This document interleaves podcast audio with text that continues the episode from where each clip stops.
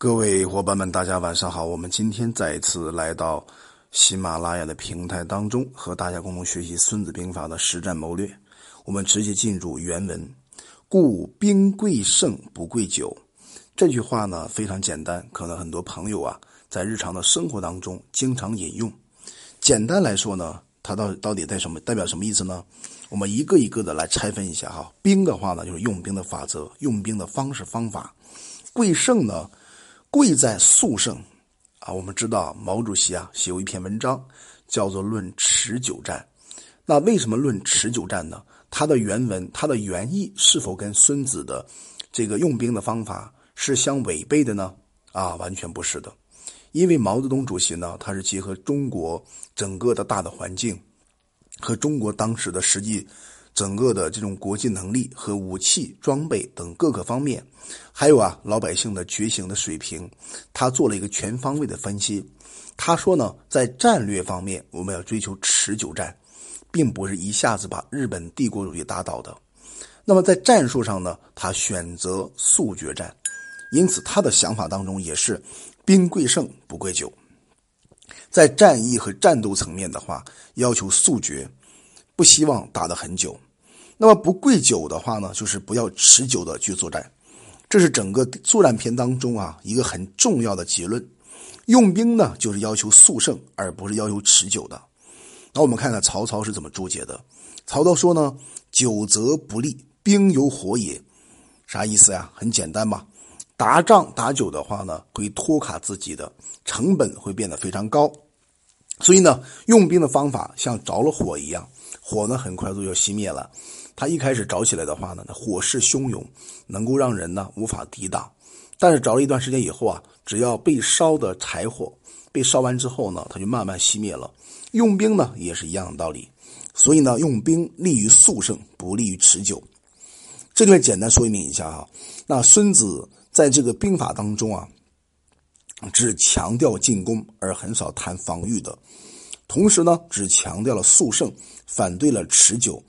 这里啊就没有办法啊，这个去忽略了啊，被侵略的弱国必须坚持持久的防御，等待敌人分散、疲惫或者或者是啊找准机会呢，趁机反击。这方面的话呢，《孙子兵法》是没有谈到的。他为什么没有谈到呢？是因为当时的整个作战环境啊，它不像今天的这个环境是一样的。那个环境的话呢，大部分是在一种。啊，阵地战的方式来进行的，而我们今天的中国对日本的作战方法呢，往往是啊运动战、游击战、持久战、速决战几个战役方式方法结合起来的综合作战形式，这是一个完全不一样的啊东西。另外一点的话，我们如何把这句话用在我们的正常的企业经营与管理当中呢？我想这一点呢，我们给大家做一个简单的分析。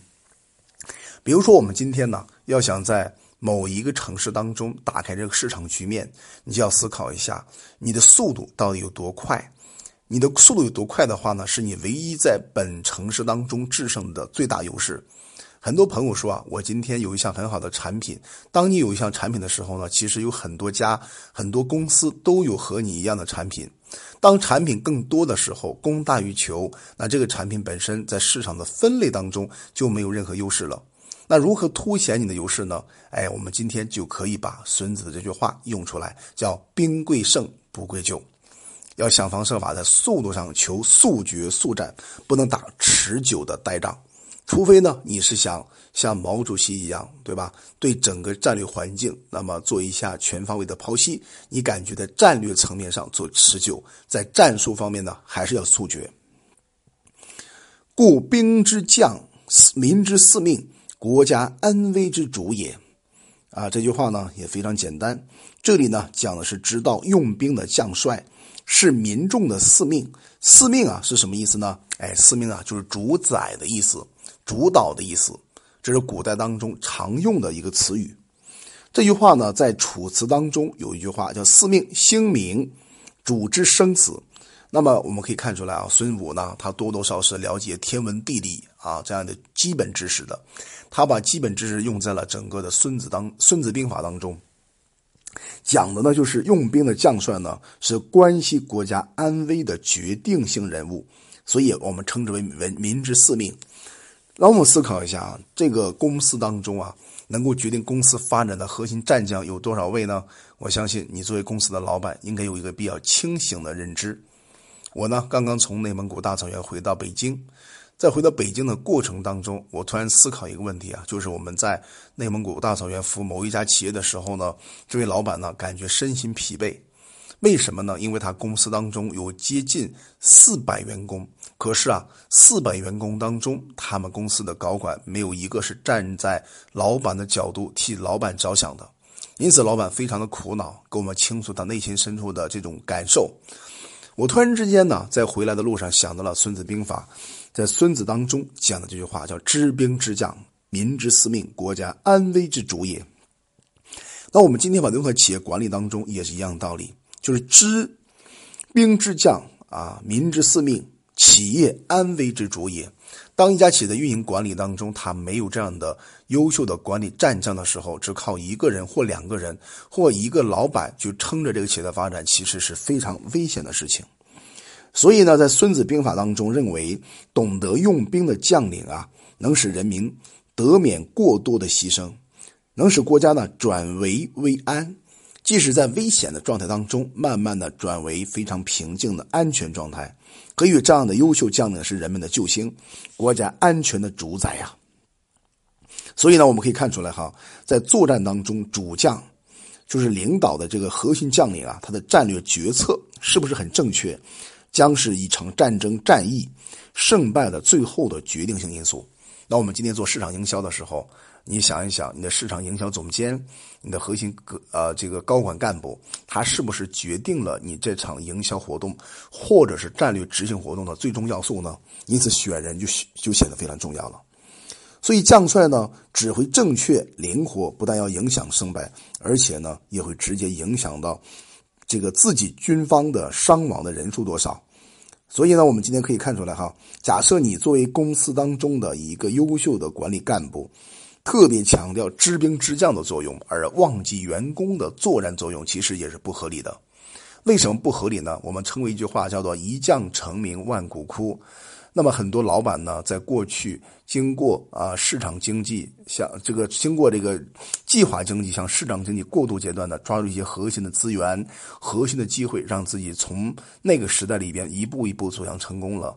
当我们从市场经济变为一个自由经济时代的时候呢，你会发现你力不从心。之所以力不从心呢，就是因为你太相信人为的支降的这个这个因素。而忽略了整个市场环境的变化因素，就导致我们整个的状态呢不太理想。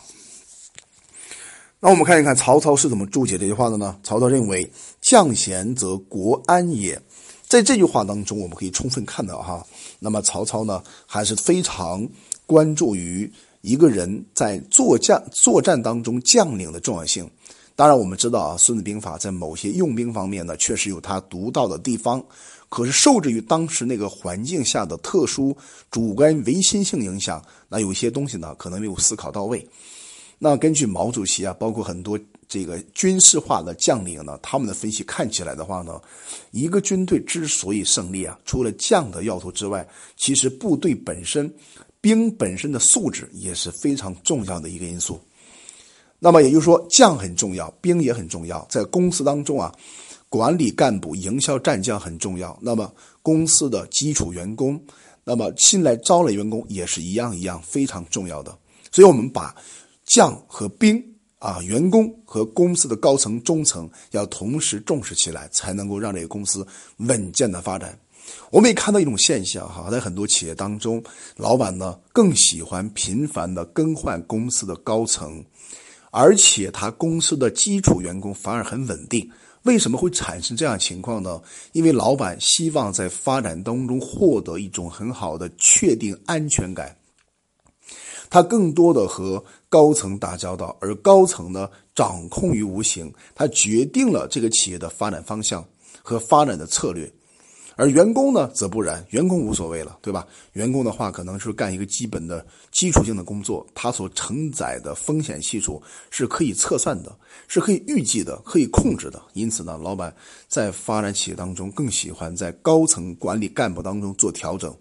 可是啊，另外一个极端呢，就是老板很重视管理干部，希望管理干部跟自己一条心，把事情做得很扎实。这是两个不同我们中国式的老板的两种两种风格。好，我们做一个作战篇的基本总结吧。我们今天终于把这个《孙子兵法》当中十三篇里边的第一篇史记篇和第二篇作战篇讲完了。那么作战篇当中到底讲了什么呢？作战篇呢，它是在史记篇的前提之下，讲了在做完计划、做完妙算之后，如何行军打仗，如何计算行军当中的成本，如何计算在整个行军当中我投入了成本之后我的收益关系。如何规避风险啊？如何强调将领和兵卒在作战当中的重要性？同时呢，再把重要的这个作战要素组合起来以后，投入到战略战争当中的时候，他所收到的具体的打法和具体原则，比如说“兵贵胜，不贵久”等等，那这些都是一个基本的用兵方法和原则。虽然时代的不断发生很多的变化，哈，作战形式呢不断的呈现了很多多元化的方式方法，但是我觉得恒久不变的法则还是不变的。好，我们今天吧就分享到这里，我们基本上把《孙子兵法》里面的第二篇讲完了，明天开始进入到《孙子兵法》的第三篇谋攻篇。好，我叫洪锦，希望大家能够喜欢这个《孙子兵法》的实战谋略的节目，我们明天再会。